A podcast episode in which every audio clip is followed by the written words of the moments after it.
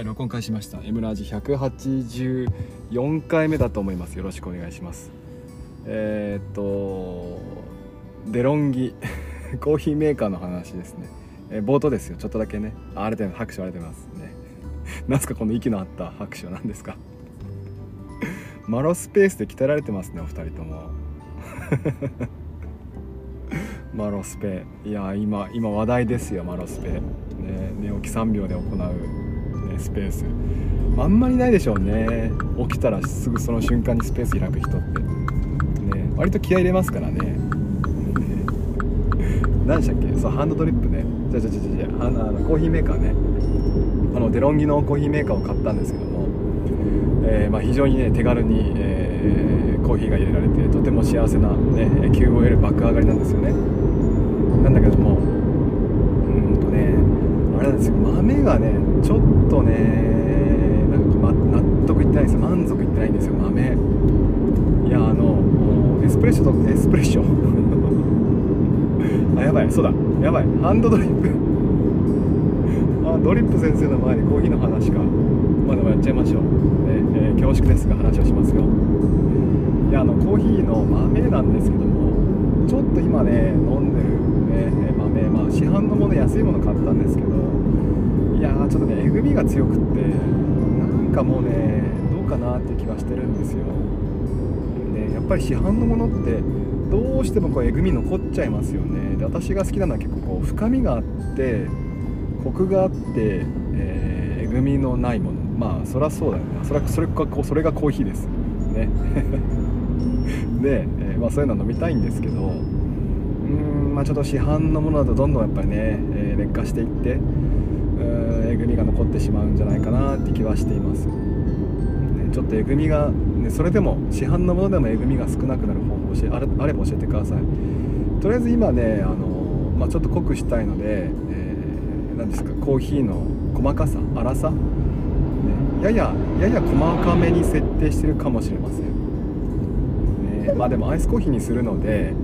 一応ね、えー、つぶつぶはま小さく設定してるんですけどもそうするとえぐみ出ちゃうんですかね。一番はやっぱりねこう生の豆をね、えー、焙煎して2回から2回半3回ぐらいやっぱ倍ねあのパチパチっとハゼでしたっけ？何でしたっけ？ねパチパチさせてやっていくのがやっぱ一番好きなんですよね。うん生の豆だと安い豆でいいからねやっぱ新鮮なものはやっぱり美味しいですよ一番ね。で飲みたいんですけど我が家は我が家とかまあみんなそうだと思うんですけどフライパンでコーヒー豆ね焙煎するとものすごい煙とものすごい量匂いがしません？これがちょっと厄介でね家族から大不評でしてうーんやっぱダメなんですよね。そこはね控えましょうという話になったわけですよ。でこの匂いと煙こちらをねなんとかできる方法があればね教えてください。なんかやっぱそれ専用のフライパン？ね、えー、とか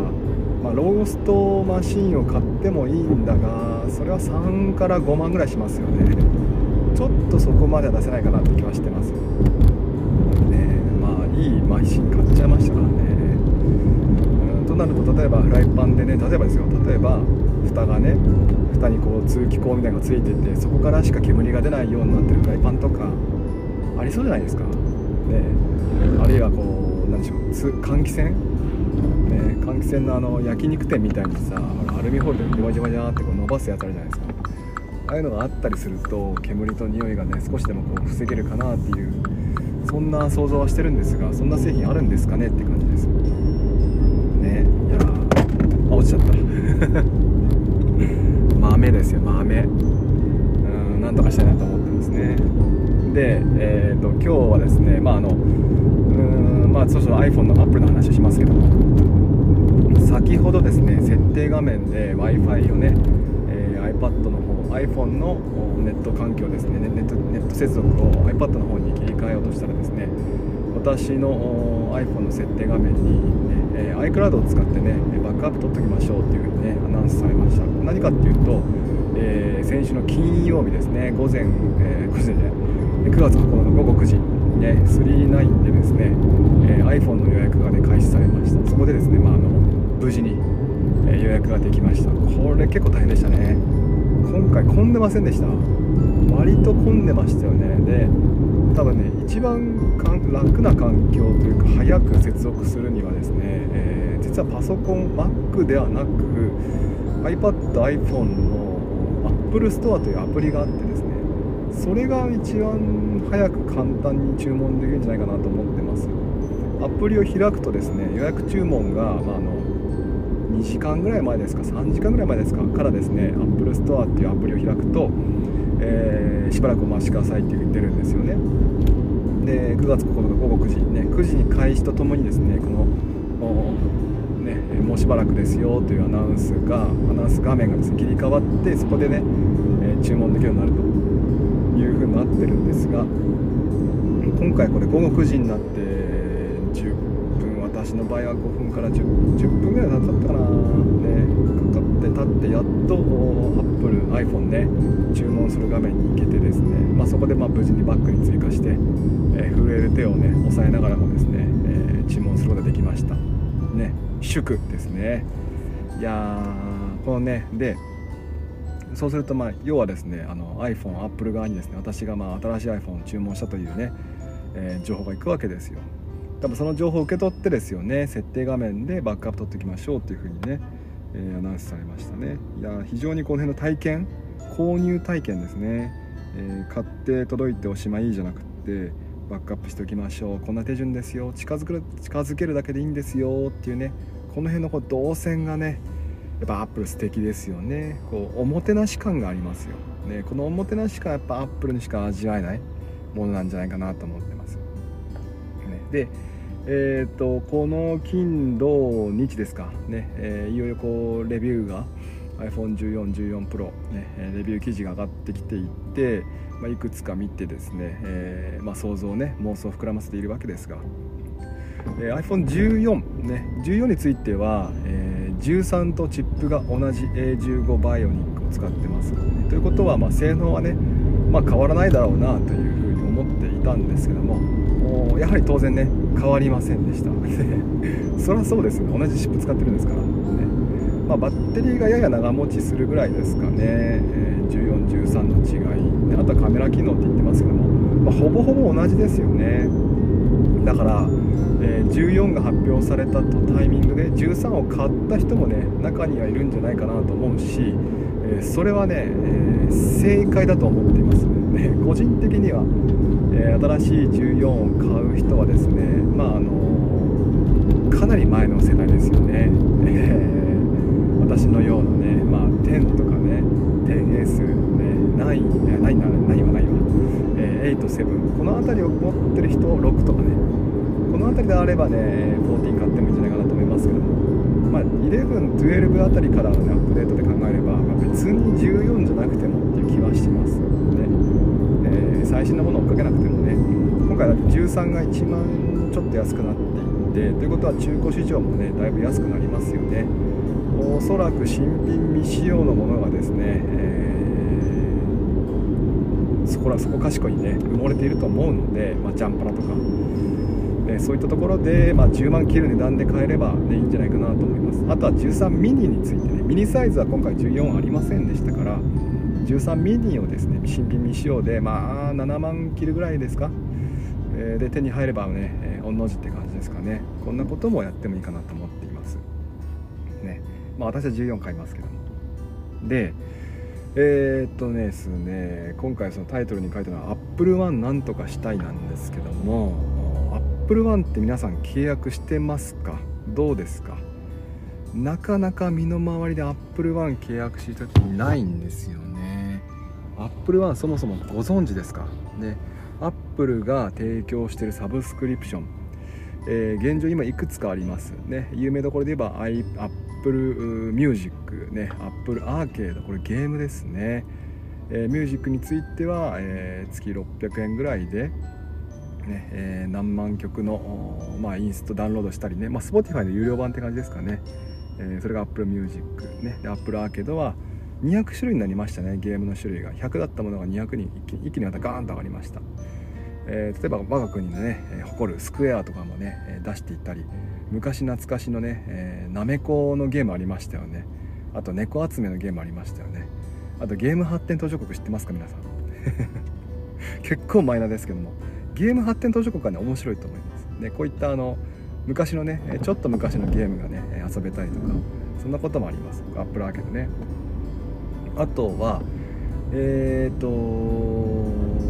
何でしたっけ？iCloud ですね。iCloud の50ギガ100ギガねこれ月々130円とかね500円ぐらいにねかかるプランがありますけどこれの50ギガ130円プランがね、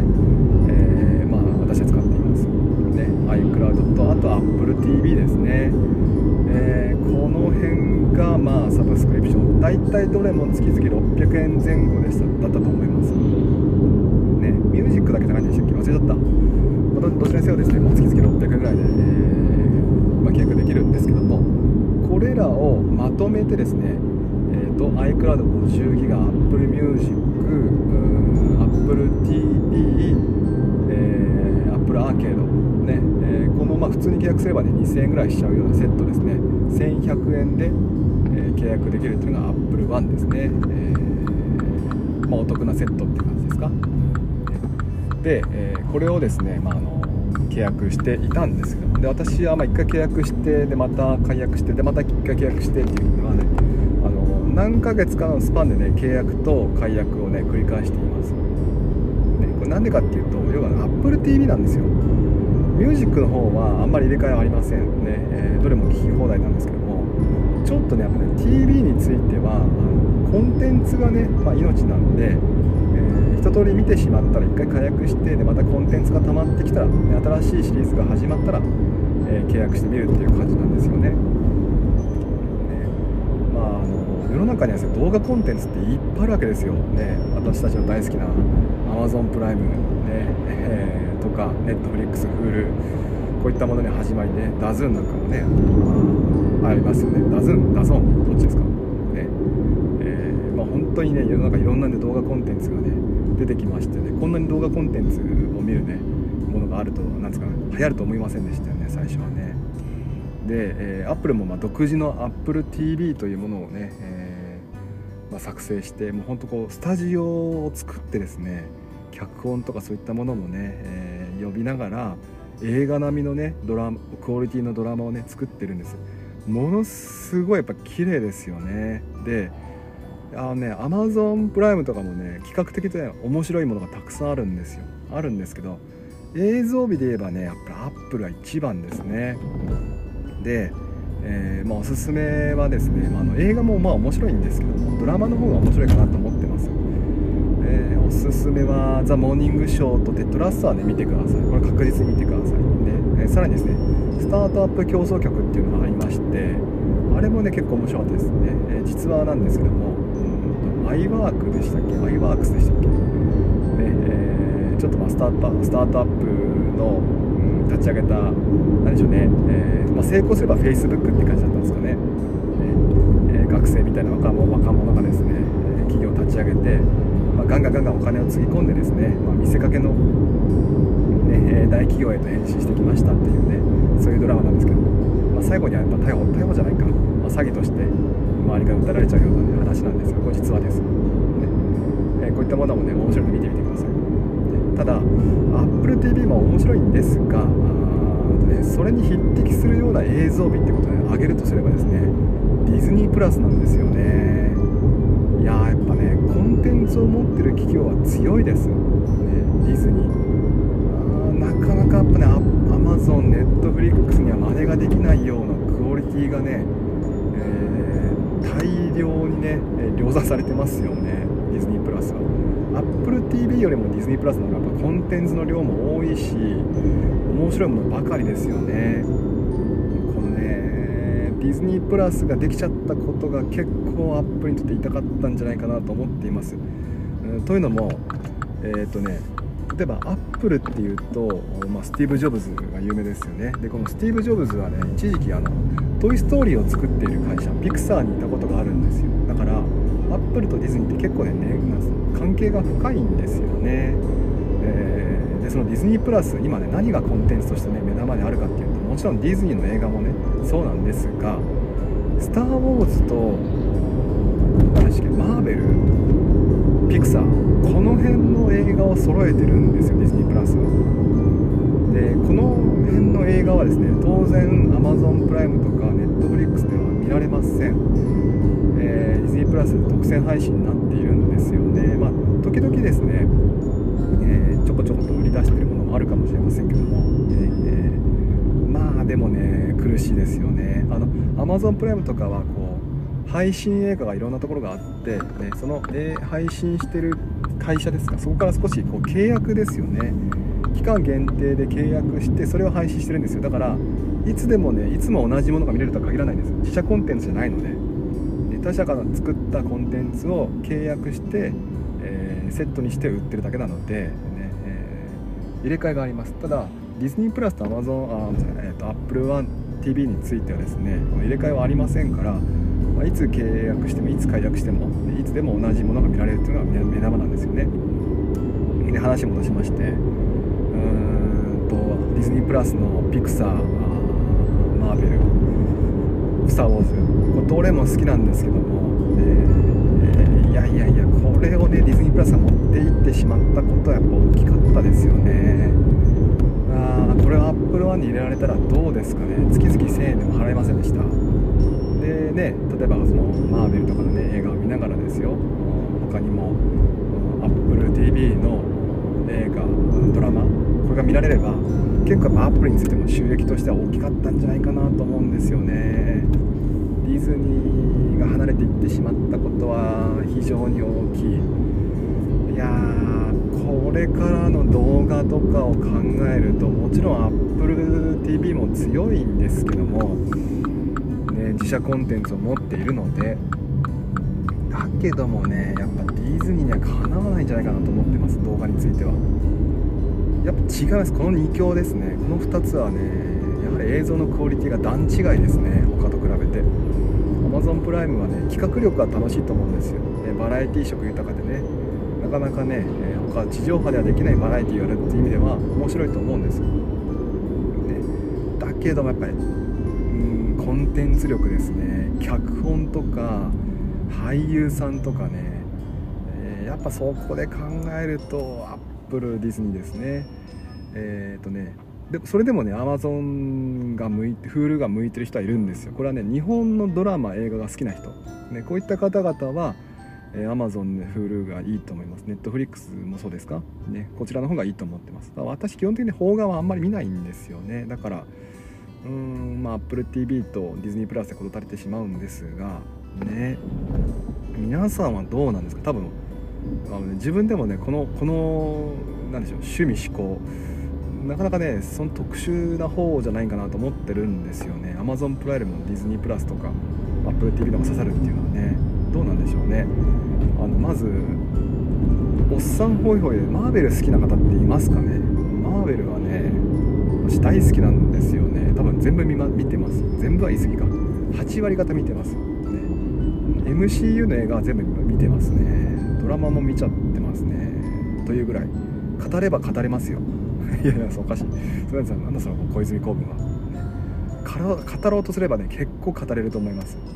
どうですか？語ってみますか？次回。ものすごいさーって逃げていくと思いますよ。皆さんね。スーパーヒーロー、ね、需要はあるのか？ちょっと後でチャット参加してる人は聞きたい聞きたくないどちらでもいいっていうのちょっとチャットしといてください語るとすればマーベルですかね「スター・ウォーズ」も好きですけどもマーベルの方が語れるかなって感じ。ピクサーはねちょっと子供向けになっちゃいますかね。ね。おっさんが好きで言えばマーベルでしょ。おっさんおばさん。おばさん言うたらあれですね。よくないですね。うんね。紳士淑女。が好きである。ほねほら反応してるよ。メミさん反応してるよ。紳士淑女がね好きなのはやっぱマーベルですよね。ああそうハンドさん違いましたバイバイでしたね、まあ、そんなわけでですね、まあ、ちょっと皆さんの反応を見ながらですねこの辺はね語っていきたいなと思ってます。一人でも聞いてれば語りますよ。結構マニアックですよ。あのメタ情報から入ってきます私はね。この女優さんがとかそういうレベルから入ってきますよ聞きますよ皆さん。ね。音楽には弱いんですがでこの脚本はねこういった意図があってねとかねこういう背景があってねとかね、え、自作のここに繋がっててねとかねそういう話しますよネタバレ万歳ですけどね、えー、まあ、そんなわけでですね。もし興味があればですけどね、えー、マーベル映画語ってみた、ねえー、ちょっと需要があるかどうか聞きたいです。一人でもあれば言います。明日。ねはい。でアップルの話戻しましょう。ねそそうかね。だからねアップルワンにディズニープラスが入ればね結構大きいと思うんです。例えば1500円。いかがでしょう皆さん。1100円のディズニープラスに1500円払えばそれプラス例えばあのアップルのミュージックとかゲームとか、ね、ゲームはあんまり重要ないんでしょうけども、ね、そういったものが使えますよっていうのがあれば嬉しいですよね。あとはブック。読み放題のプランというのが今現状アップルにはありませんね。本はね買うしかないんですね。ここはやっぱ Kindle に軍配が上がりましたね。うん1100円で本まで読み放題になれば嬉しいんですが、まあ、なかなかそれもやっぱ厳しいんですよね。あんま入れ替えするっていうのは好きじゃないみたいなんですアップルって。あんまりね。うん最高の体験を与えてね提供したいって考える企業としてやっぱりその入れ替えコンテンツの入れ替えって許せないんですかね。でブックの読み放題とかあるいはディズニープラスを取り込んじゃうってなれば少しね生き残る未来は見えてくるんじゃないかなと思うんですよね。現状ねあのミュージックについては Spotify がね無料で、まあ、広告付きではありますが聴けますしねまあ、ゲームについては Apple アーケード全然魅力的じゃないですからね。Apple TV ぐらいなんですよ今。のねコンテンツ力があるのただ Apple TV についてももちろん素晴らこれはね結構胸張って素晴らしいと言えるんですがこれやっぱ競合がねたくさんあって強いんですよ他がね。